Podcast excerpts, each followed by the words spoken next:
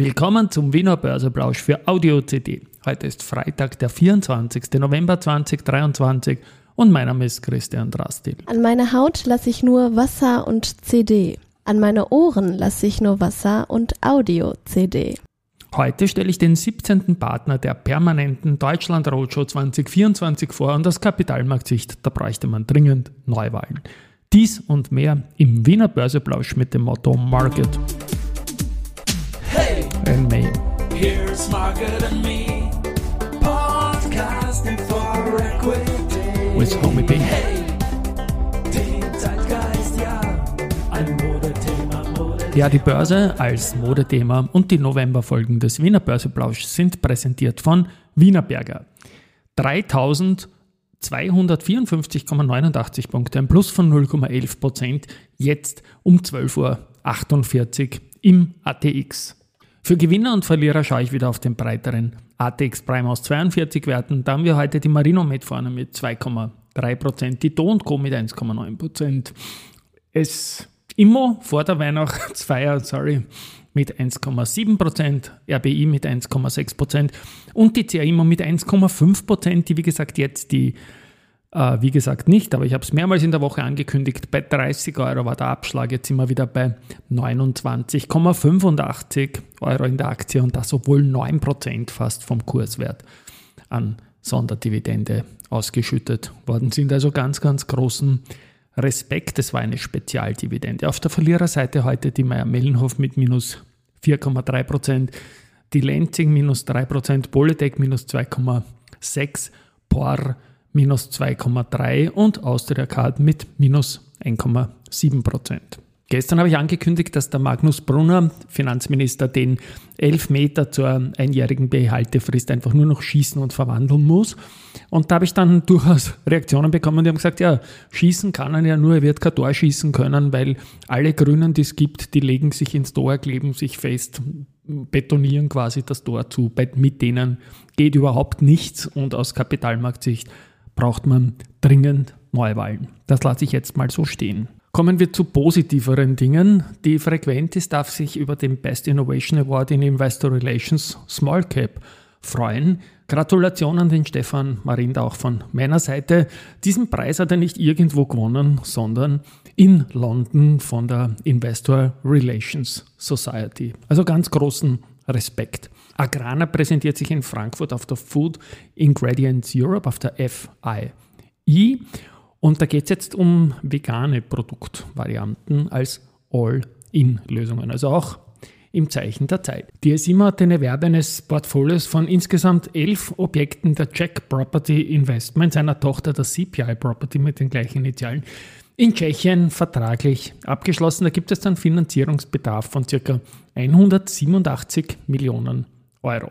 Bei der SBO gibt es spannende Meldung, irgendwie, weil da 30.000 SBO-Aktien für eine freiwillige Abfertigung zugeteilt werden, wie aus einer Mitteilung hervorgeht. Ich kann mir vorstellen, dass das natürlich mit dem CEO-Zusammenhang äh, Wechsel von Gerald Krohmann auf Klaus Mader irgendwie eine, eine Bedeutung hat. Ja, aber 30.000 SBO-Aktien, die würde ich einfach auch nehmen oder einen Teil davon. Dann haben wir noch 40 mal DAX. und die Nummer 17 von und 40 mal Österreich. Ja, und diese Nummer 17 von 40 mal Österreich ist nach Wienerberger, Traders Place, Pira Mobility, Telekom Austria, Wikifolio, Gold Co., Bader Bank, Warimbex, Palfinger, UBM, FACC, Raiffeisen Research, VIG, AT&S, Immofinanz, Artico Bank, jetzt dazu die POR. Und mit meiner Megafon-Stimmeneinstellung darf ich den Karl-Heinz Strauß, den CEO des Unternehmens, jetzt einsprechen. Deutschland ist als größte Volkswirtschaft Europas gerade in einem umfassenden Transformationsprozess. Dies erfordert umfangreiche bauliche Investitionen sowohl der öffentlichen Hand als auch privater Investoren.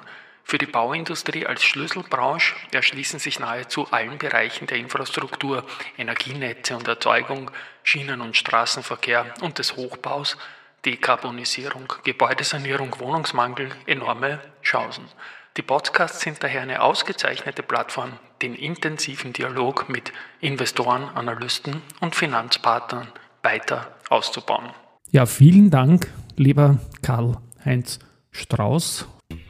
Keine harte Pause, Geschichte wird gemacht, CD voran. Und Geschichte wurde auch noch viel gemacht an diesem 24.11. Ich gehe ins Jahr 2008. Da hat die Telekom Austria im besten Handelstag ihrer Börsegeschichte gehabt, plus 15,11 Prozent.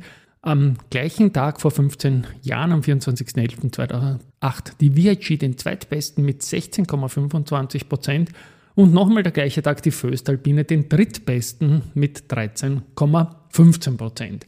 Am 24.11.1997, also schon vor 26 Jahren, da sind die Austria Tabak damals nach dem IPO und die Bank Austria Stämme in den ATX gekommen.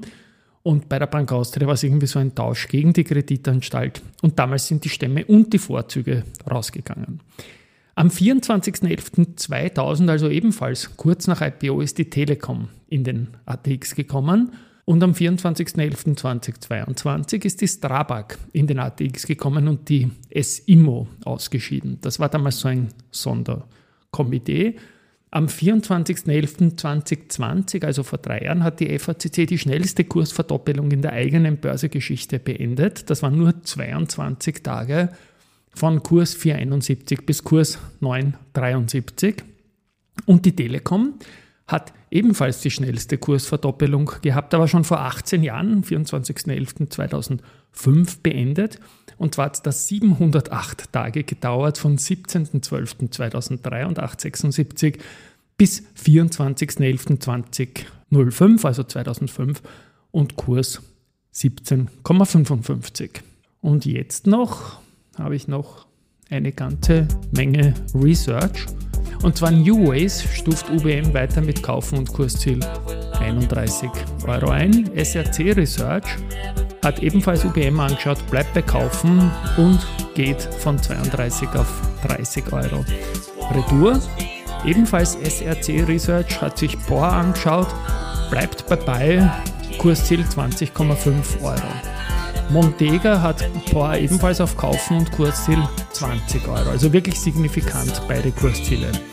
Raiffeisen Research stuft Meyer Mellenhof von Kaufen auf Halten, geht mit dem Kursziel von 180 auf 123 Retour.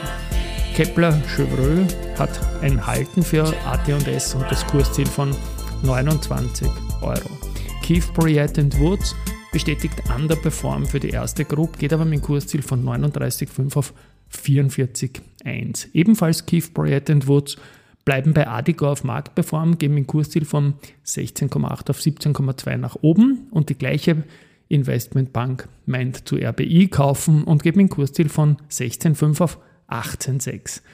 M-Banco bestätigt ebenfalls Kaufen für Raiffeisenbank International und geht sogar von 19 auf 23 Euro hoch. Haug und Aufhäuser bestätigt SBO mit Kaufen, reduziert das Kursziel von 70 auf 69 und zum Schluss Odo BHF bestätigt Outperform für SBO und reduziert das Kursziel von 88 auf 85 Euro. So, eine harte Woche es war. Beginnend mit Montag mit den Staus hat sich alles verschoben, was ich nur verschieben kann und noch mehr. Aber jetzt freue ich mich dann auf die Weihnachtsfeier. Da ist immer die schönste im Jahr, immer aus dem Businessbereich. Tschüss und Baba. Bis Montag.